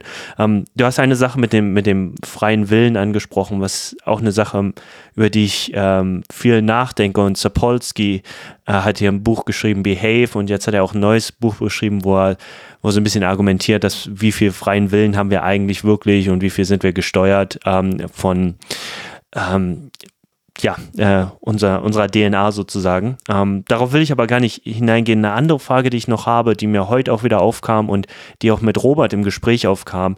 Ähm, Stress, Threshold, also wirklich de, deine, deine Stressschwelle, weil wir haben oft, wir hatten jetzt die Situation, Robert hat gepostet in unserer schönen Story, äh, in seiner Story, meinte, ah, wieder zwei Stunden richtig langweilig trainieren, dank Flo. Ja, und da ging es darum, dass er äh, so einen Long Run gemacht hat in einem lockeren Tempo, was jetzt nicht unbedingt sein Lieblingsding ist. Aber er hatte dafür zwei Stunden, die er rausbringen konnte. Und jemand hat ihm kommentiert und meinte, hey, sei froh, dass du überhaupt die Zeit hattest. Ähm, ich habe nicht mal eine Stunde. Mhm. Und ähm, Roberts Argumentation mir gegenüber ist halt, ja, ich habe eigentlich nie Leerlauf und ich versuche mal das Maximale rauszuholen. Und so wie ich Robert, äh, ich coach ihn, er ist, er ist mein Athlet, wie ich ihn kenne, ist er echt ein Vorbild, was er alles meistert, super viele Arbeitsstunden und er schafft trotzdem eine sehr, sehr gute Balance, wo, wo ich es immer wieder sage, wow, so krass den Hut aber auch davor. Mhm. Äh, ja, er, er wird natürlich ja auf seinem Niveau sagen, ja, das geht noch besser, verstehe ich. Aber für viele andere ist das schon mal ein, ein großes Vorbild. Meine Frage geht jetzt so ein bisschen in die Richtung, jeder hat ja ein anderes Stresslevel. Wie kann man, und natürlich auch unter der Voraussetzung, wenn du vielleicht emotional was zu tun hast oder anders gestresst bist, kannst du weniger ab. Aber ich sehe das so ein kleines bisschen, dass man den Stress wie ein Training auch behandeln sollte und sagen sollte, okay, ich kann natürlich trainieren, mehr auszuhalten auch über die Zeit. Macht, macht das Sinn für dich? Würdest du sagen, ja, so, das ist ein Approach zu Stress, wie man sagt, okay, so kann man sich langsam dahin arbeiten, dass man sagt, okay, vielleicht kann ich erstmal nur 20 Stunden arbeiten, dann bin ich völlig fertig. Und dann irgendwann kann ich 60 Stunden arbeiten. Also ich will jetzt nicht auf Arbeit beziehen, aber halt auf, auf allgemein Stresssituationen. Ist das realistisch oder ist das ein zu pragmatischer Ansatz? Diese Aussage wirst du von mir als Psychologe niemals hören, dass jemand aushalten muss, 60 Stunden zu arbeiten und auch nicht als Privatperson. nee, ähm, gut, Stressregulation würde ich es nennen. Also ich glaube, es geht nicht darum, Stress auszuhalten. Ähm, naja, ja, Stressregulation. Also ähm, verschiedene Situationen. Man muss natürlich, es ist, ist jetzt wieder ähm, super individuell, um was geht's, ja? Also geht es jetzt hier um eine Person, die vielleicht wirklich, naja, ähm, nicht sehr stressresistent ist, die, die, wo man wirklich sagen muss, hey, pass mal auf, ähm, ist es wirklich ein Overload hier? Ähm, aber auch das ist ja wieder sehr individuell. Ähm, oder ähm, geht es darum, dein Leben ist, ist einfach stressig aus ähm, verschiedenen Gründen. Du hast viel Druck, viel Stress in der Arbeit, Familie, Alltag, ähm, Freunde, soziale Verpflichtungen. Woran liegt's? Dann äh, ist es oft das Zeitmanagement zum Beispiel. Also wo entsteht auch Stress? Baut man sich zu wenig Puffer ein? Das ist dann im, im Sport das Thema Regeneration. Ähm, der Robert, ich kenne ihn ja nicht wirklich gut, aber ich kann mir vorstellen, er ist ein Perfektionist. Ähm, dazu kommt eine sehr hohe Leistungsmotivation. Ähm, das sind natürlich alles so Komponenten, ähm, wo man sich dann schon überlegen muss, in dem Fall können wir irgendwo Abstriche machen. Weil es nach oben hin gibt es ja kein Limit. Dass zum Beispiel auch mal ein Gut einfach ein Gut ist. Das Beispiel bringe ich ganz gerne. In Deutschland haben wir ja die Schulnoten 1 bis 6. Ähm, und ähm, eine 2 fand ich, war ich immer ganz gut. Und irgendwann ist man erwachsen und plötzlich ist ein Gut gar nicht mehr gut, eine 2, sondern es zählt nur noch sehr gut. Ein gutes Training, wenn mir jemand sagt, ja, das Training war gut, oder? Da schwingt doch schon immer so ein bisschen so eine Unzufriedenheit mit. Das ist ein sehr, sehr guter Punkt. Da hat, das Thema hatten wir nämlich neulich genau, ähm, da war alles, äh, war er ziemlich gestresst. Sorry, dass ich jetzt so eine ist okay, ich bin Person rede, als wärst ja, du nicht da, Robert. Kannst Redet über mich, sagen, aber das ist voll in Ordnung. ähm, wir reden nicht hinter seinem Rücken, er hört uns zu, er sieht uns sogar. ich denke, das ist super fair. Aber das war eine sehr interessante Situation, weil normalerweise wenn ich mit Athleten, die so ambitioniert sind wie Robert zusammenarbeite, mhm. gebe ich sehr, sehr viel Feedback, was das Training angeht. Hey, das können wir noch im Training optimieren, damit du noch mehr aus dem Training herausholen kannst. Mach die Einheit ein bisschen lockerer, mach die äh, nicht zu locker, mach die härter. Also wirklich diese Differenzierung. Anyway, ich, bei Robert mache ich das nicht oft. Ich gebe ihm sehr, sehr viel Spielraum und sehr, sehr viel Freiraum, weil ich weiß, wie viel Stress er hat und ich oft mir Sorgen mache, dass ich ihn zu sehr unter Druck setzen würde. Und er kommuniziert mhm. auch sehr oft zu mir, hey, ich habe jetzt einfach Lust und das Training muss Spaß machen. Und das ist immer für mich als Coach mal so der Zwiespalt zwischen, mhm. okay, wie viel gebe ich ihm mit und wie viel lasse ich ihn machen. Mhm. Und neulich war die Situation, dass, dass er mich halt abends gefragt hatte, hey, äh, wie fandst du denn jetzt den Lauf? War der locker genug? Und an dem Punkt, als er mich wirklich so direkt gefragt hatte, habe ich war bei mir auch schon abends, war ich wahrscheinlich nicht mehr ganz so äh, wach, habe ich dann gesagt, hey, pass auf, also das sind, das sind die Sachen, die ich anders machen würde. Nee, es war bei mir morgens. Sorry, anyway. Ähm, das sind die Sachen, die wir noch ein bisschen optimieren können. Mhm. Und das war allerdings gerade an einem Zeitpunkt, Robert, ich hoffe, es ist okay, dass ich das erzähle, wo einfach ein bisschen viel vorhanden war, und das zu viel Input war, dass das dann zu viel Stress ja, ich, verursacht also hat. Man, man, muss, glaube ich, dazu sagen, ich habe dich nicht gefragt. Du hast eine Frage, glaube ich, da rein interpretiert. Ich habe gesagt, dass es schon ganz geil war heute oder sowas. Und du hast die Frage, wie es war, glaube ich, rein interpretiert. Aber das ist okay. Ähm, ja, okay. Nein, also ich glaube, es war an dem Tag in der Woche einfach wirklich zu viel. Ne? Also ich war wiederum eigentlich ganz stolz auf die Leistung, weil ich meinem Verständnis nach es endlich mal hinbekommen habe, auf eine lange Distanz mich im Reim, am Riemen zu reißen und wirklich locker, locker, locker zu machen. Und dann hatte ich die Woche halt schon viele Situationen, bei denen ich mir gedacht habe, ey, ich habe das hier echt richtig, richtig gut gemacht und immer, oh, da nochmal ein Bit, da nochmal ein Byte und dann kommt der halt abends auch nochmal an und sagt, ja, ist schon ganz gut, dass du das das erste Mal gefühlt in deiner Karriere geschafft hast, ähm, aber mach eigentlich nochmal fünf, fünf Schläge weniger, ja. Und da wurde es mir dann echt irgendwann, also nicht nur, weil mir die Situation zu viel war, sondern weil ich auch wirklich denke, nee, es muss mir auch wirklich noch Spaß machen. Ich weiß, dass aus einer sportwissenschaftlichen Sicht mir das vielleicht nochmal ein paar Prozente gibt. Aber ich weiß auch, dass sobald ich keinen Spaß mehr daran empfinde, mir das viel mehr nimmt. Ähm, und ja, wir hatten ja nicht mal eine Auseinandersetzung. Es war einfach nur interessant, glaube ich, in der Dynamik ja, für mich als, für mich war es sehr interessant, weil natürlich meine Absicht war nicht damit, dich zu, zu stressen oder dich zu überfahren, sondern ich dachte halt, okay, wie kann ich ihm jetzt nochmal sagen, also für mich war das eher so, hey, richtig geil, let's keep it going, so nach dem Motto. Und ähm, wir haben, äh, deshalb, ich liebe die Beziehung zwischen uns so sehr, weil, weil du konntest dann, du hast mir auch offen gesagt, was dein Problem ist und dann konnte ich auch offen zurück sagen, hey, das war nicht meine Zielstellung und wir haben eine super Kommunikation gehabt und ähm, wir konnten dann dahin gehen zu sagen, hey, wie, okay, wie kann ich dir helfen, dass, dass das nicht nochmal passiert oder hm. wie kann ich dir helfen, dass du weniger Stress hast? Also ich fand, ich, und da ist auch so ein kleines bisschen der Punkt, auf den ich glaube ich hinaus will. Ich glaube, Mhm. Kommunikation ist super, super wichtig, dass man halt auch offen miteinander über solche Sachen reden kann. Und deshalb finde ich so wichtig, dass wir Sportpsychologie tiefer in die Basic auf, auf dem, Bo um das nochmal zu sagen, auf die mhm. Grundlage der Pyramide mit reinholen, damit wir halt sowas normalisieren und, und das einfach dann auch ausreden können und das nicht sich in irgendwelche Situationen entwickelt, die sonst äh, irgendwie komisch wären. Also ich glaube, Kommunikation ist, ist auch ein wichtiger Faktor. Und vielleicht da die Frage anschließend, ähm, ist das, was, ist, ist das, was was man lernen kann auf eine gewisse Art und Weise oder ist das auch eine Charaktersache? Kommunikation ist, ich glaube, eins, ähm, ja, eins, eine, eines der Hauptthemen der Sportpsychologie und also für mich persönlich auch ein, ein super wichtiges Thema. Ich differenziere es auch immer oder unterscheide da ganz gerne zwischen verbaler und nonverbaler Kommunikation auch. Und dann gibt es natürlich nochmal die Kommunikation, ähm, gerade wenn es um die nonverbale Kommunikation geht, das nach außen wirken, aber auch das nach innen Einfluss nehmen. Wenn wir beim Thema Körpersprache, also die nonverbale Kommunikation und Thema Körpersprache, ähm, ist ein, ein, super interessantes Thema, ein super spannendes Thema.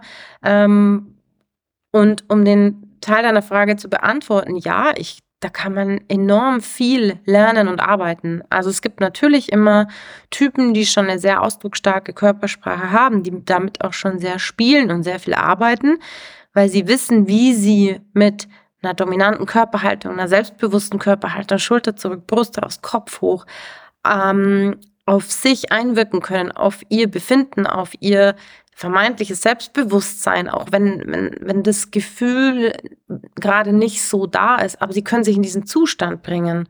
Und über diesen Zustand komme ich wieder in die Positivspirale. In einem Lauf, ganz wichtig, wenn das passiert, die Schultern klappen nach vorne, der Kopf geht nach unten, die Hände gehen nicht mehr ordentlich mit. Ich kriege ja auch, ich kriege ja auch weniger Luft. So, wenn ich das weiß und dann anfange über die Körpersprache zu, zu arbeiten, den ersten Kilometer aufrecht, stolz, Kopf hoch, ja. Ich suche mir Fixpunkte am Himmel, irgendwie Wolke als äh, Triggerwort. Dann geht schon mal der Kopf hoch. Durch den Kopf hoch triggert das in mir natürlich das Gefühl und das ist tief verankert, wenn ich stolz gehe. Damit ist auch ein Gefühl verbunden. So, und somit kann ich natürlich non, mit der nonverbalen äh, Kommunikation, also Körpersprache, sehr viel auf mich Einfluss nehmen, aber auch auf andere. Ist jetzt in Teamsportarten super wichtig, aber auch in Einzelsportarten, wo man direkt einen Gegner, ja, Tennis ist da, ist da glaube ich, so ein, so ein super Beispiel immer. Und dann hast du natürlich die Kommunikation, die verbale Kommunikation. Und auch da gibt es natürlich Menschen, die da rhetorisch sehr gut sind, die sehr gut mit auch der Lautstärke arbeiten können, also der, der, der, der Tonalität. Mhm, auch und dann gibt es natürlich Menschen, die da vielleicht nicht so gut sind, die vielleicht auch so ein bisschen introvertierte Typ sind, aber auch da kann man sehr viel arbeiten, optimieren. Also man wird vielleicht nicht der, der beste Kommunikator, aber das muss man auch nicht sein. Aber man kann auf jeden Fall ein bisschen optimieren. Und da ist Kommunikation total wichtig. Also auch zu wissen, okay, wie geht's dir, wie fühlst du dich, ähm, den Athleten mit einzubinden. Durch das mit einbinden übergebe ich auch Verantwortung, aber gleichzeitig übernimmt er auch Verantwortung. So, dann, wenn er Verantwortung übernimmt, dann ist da auch ein ganz anderes Commitment da. Und ich glaube, das ist, ist, ist total wichtig, neben, neben der Empathie, aber auch das direkte Miteinander sprechen und sich austauschen. Und das macht es natürlich leichter, weil wir alle sind ja keine Hellseher. Wir können ja auch nicht in unser Gegenüber hineinschauen. Und deswegen ist die Kommunikation, ähm, ob jetzt verbal ist oder nonverbal, ähm, absoluter, absoluter Key, auch in, in, ja, als leistungsoptimierender Faktor und in der Sportpsychologie ähm, sowieso. Ja, also ich hatte diese Woche tatsächlich mal für, für mich was Schönes. Ähm, ich, ich hatte dir, glaube ich, geschrieben, eine Sprachnachricht hatte ich dir irgendwann geschickt. Mittwoch oder Donnerstag war es. Wir hatten Radtraining abends noch gebrannt, Rolle. Da habe ich gesagt, ich habe heute keinen Bock mehr. Ich hatte heute irgendwie 100 Meetings in München und habe so einen Kopf aufhocken, stand da noch im Stau und einfach keine Lust.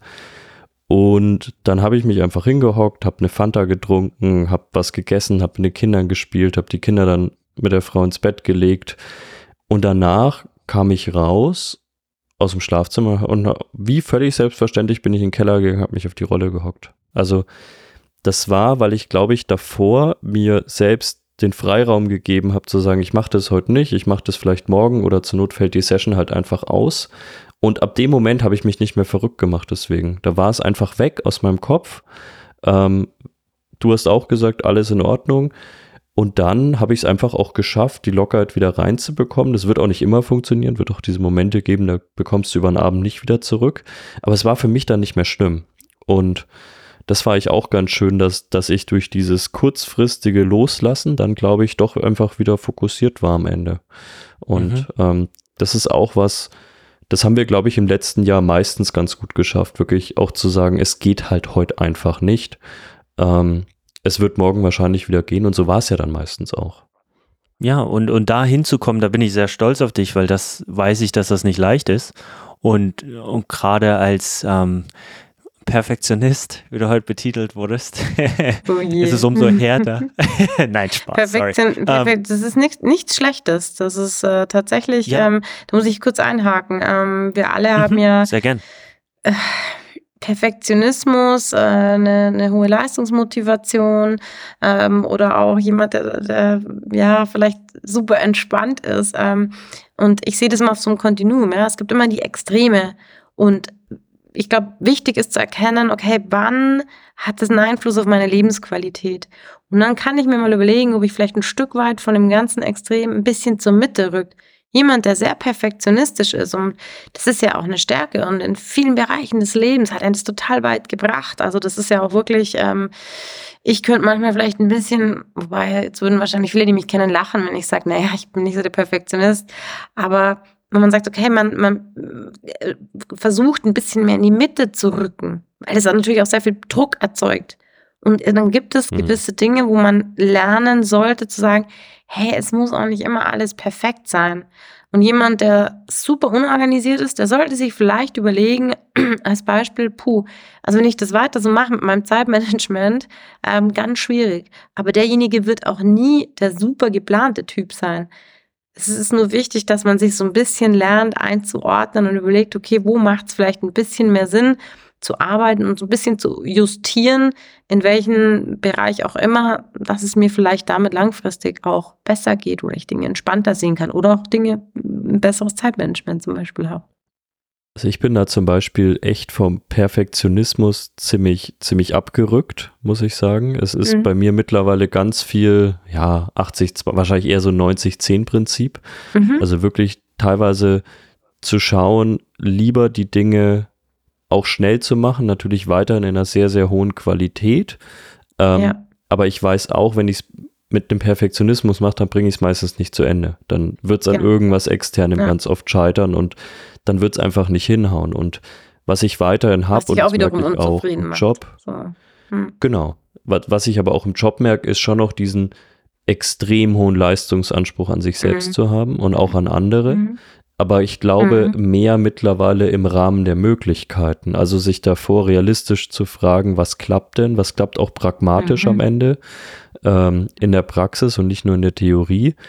Und das hat mir sehr geholfen, weg von Perfektionismus hin zu extrem hoher mhm. Leistungsanspruch, aber trotzdem in dem Rahmen, der realistisch bleibt. Und da habe ich aber auch im Job ewig lang gebraucht, bis ich ja. dahin kam. Ich habe aber auch gemerkt, als ich dann dahin kam, habe ich am Ende des Tages zehnmal besser performt, weil ich die Dinge zu Ende gebracht habe.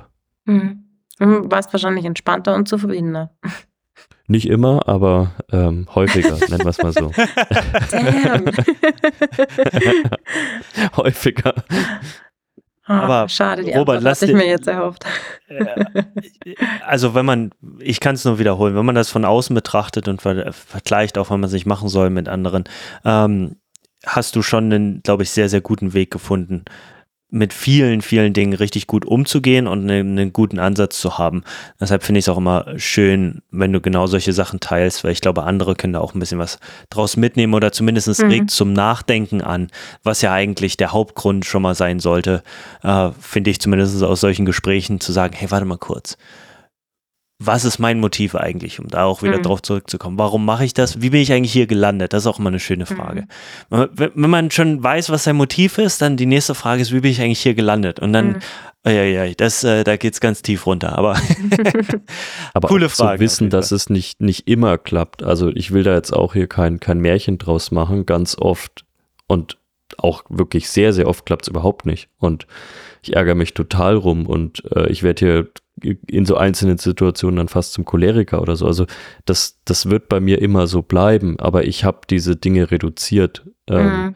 Und ich sage jetzt nicht auf einem verträglichen Rahmen, weil das liegt meistens eher so im Auge des mir gegenüber äh, Stehenden, mhm. äh, besonders wenn es mhm. familiär ist. Und es ist lang ja. noch nicht in dem Rahmen, mit dem ich es gerne hätte, aber ähm, ich kann eher mal loslassen. Aber auch, wie mhm. gesagt, für euch Zuhörer, die ihr euch da wiederfindet, ist es natürlich lang nicht so, dass das immer so wäre. Also gar nicht so. Ich, ich kann jede ich Woche drei Situationen aufzählen, wo das nicht so läuft. Ja, Das, das ist das Schöne, weißt du, dass wir darüber halt offen und ehrlich reden können. Ich und äh, wie gesagt, also du bist vielleicht Athlet, ich bin Coach, aber ich lerne so viel von dir auch und wie, das ist das Schöne, das ist so eine schöne Symbiose, macht einfach nur Spaß. Ja. Das kann ich zurückgeben. Cool. Ähm, ich, ich wünschte, wir könnten jetzt noch, so wie in diesem Zeitpodcast, von dem mir Peter andauernd erzählt, noch acht Stunden weiterreden. Aber ich glaube, das würde, das würde für große Schmerzen auf eurer Seite sorgen, weil es schon ziemlich spät in Deutschland ist. An der Stelle auch nochmal danke, dass ihr ähm, das so zeitlich auch möglich gemacht habt. Ja, Kaya, danke Sehr dafür. gerne. Ja, Genau. Robert, Danke ähm, an dich, Kaya. Hat großen Spaß gemacht. Absolut.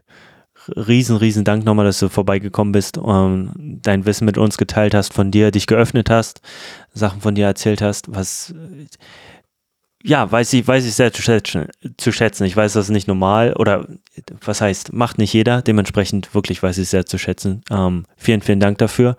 Ähm, ja, vielleicht hast du noch ein, was, was machst du denn noch so? Ähm, Du hast deinen eigenen Podcast, vielleicht kannst du da noch kurz ein bisschen was zu erzählen und äh, was du sonst noch so auf die Beine stellst, wissen wir, aber äh, ja, genau. Kleine Promo-Section. Me- Meine kleine Promo-Section, kommt die dann auch in den Show Notes? Nein. Ähm, Ja, ja, erstmal vielen Dank für den, für den Austausch und ähm, ja, auch äh, die sehr offenen Worte.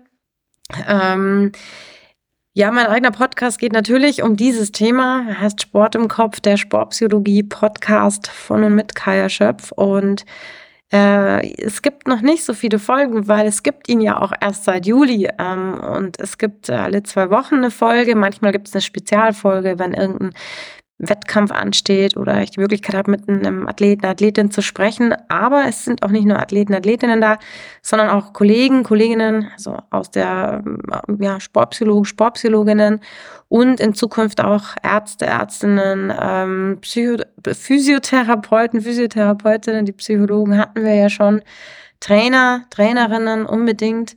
Und ähm, es gibt, wird immer zu einem spezifischen Thema gesprochen, ähm, was wir uns vorher überlegen oder der Athlet, der Gast, die Gästin vorschlägt oder ich vorschlag, weil ich weiß, es ist ein Thema, weil ich sehr gerne mit dem oder derjenigen darüber sprechen würde.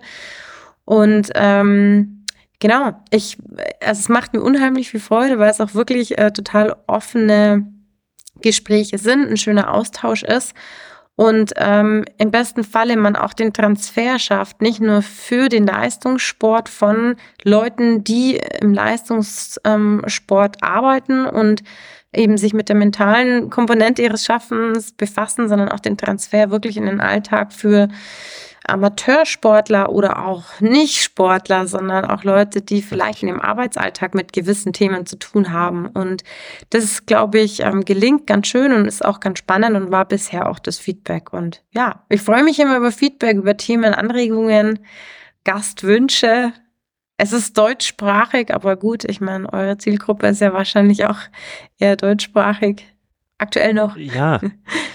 Ja, ich Und denke, das, das genau, wird auch es- so beibehalten.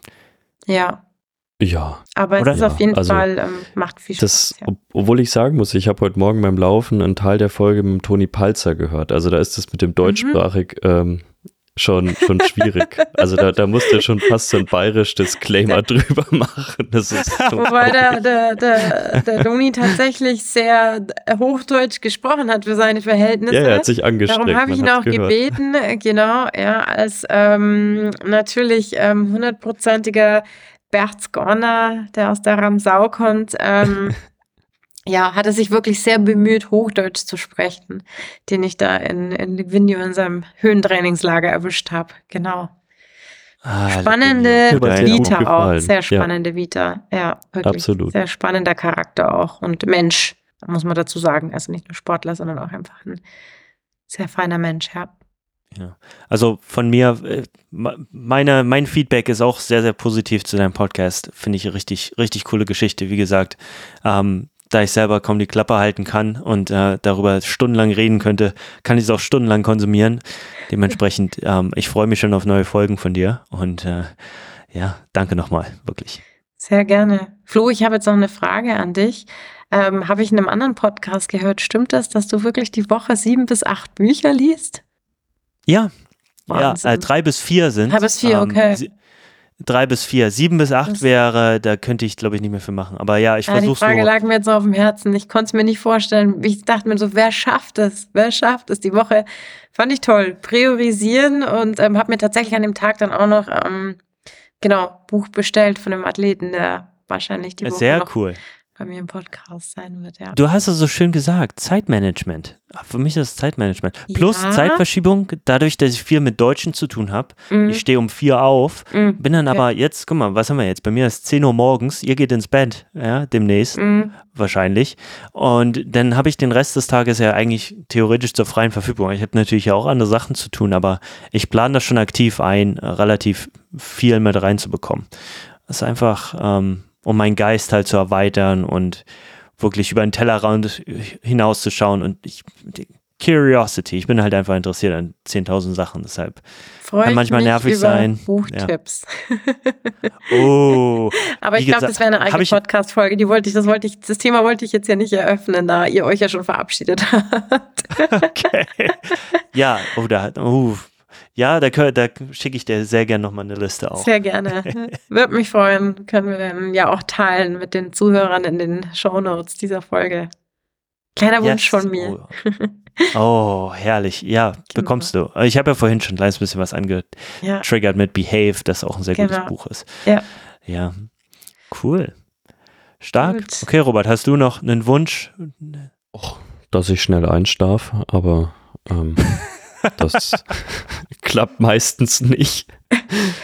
äh, nö, wir, wir, ein paar Hörer wissen es ja, dass wir eine schöne Leistungsdiagnostik am Dienstag haben. Da freue ich mich schon drauf. Ansonsten, dass die Woche nicht zu stressig wird und dass wir uns ähm, spätestens nächste Woche wieder hören. Ja, absolut. Das ich sind meine freue mich Wünsche. drauf. Ich mich auch. Die Wünsche werden Dann wir noch mal- erfüllen. Ja. Dann nochmal vielen lieben Dank dir, Kaya. Sehr Ähm, gerne. Vielen Dank für die Einladung. Dir einen schönen Abend, Flo, dir einen schönen Sonntag. Ähm, Danke. genieße es und wir Ja, hören uns ich- wieder nächste Woche. Bis nächste Woche. Ciao. Ciao, Ciao. Servus. Ah,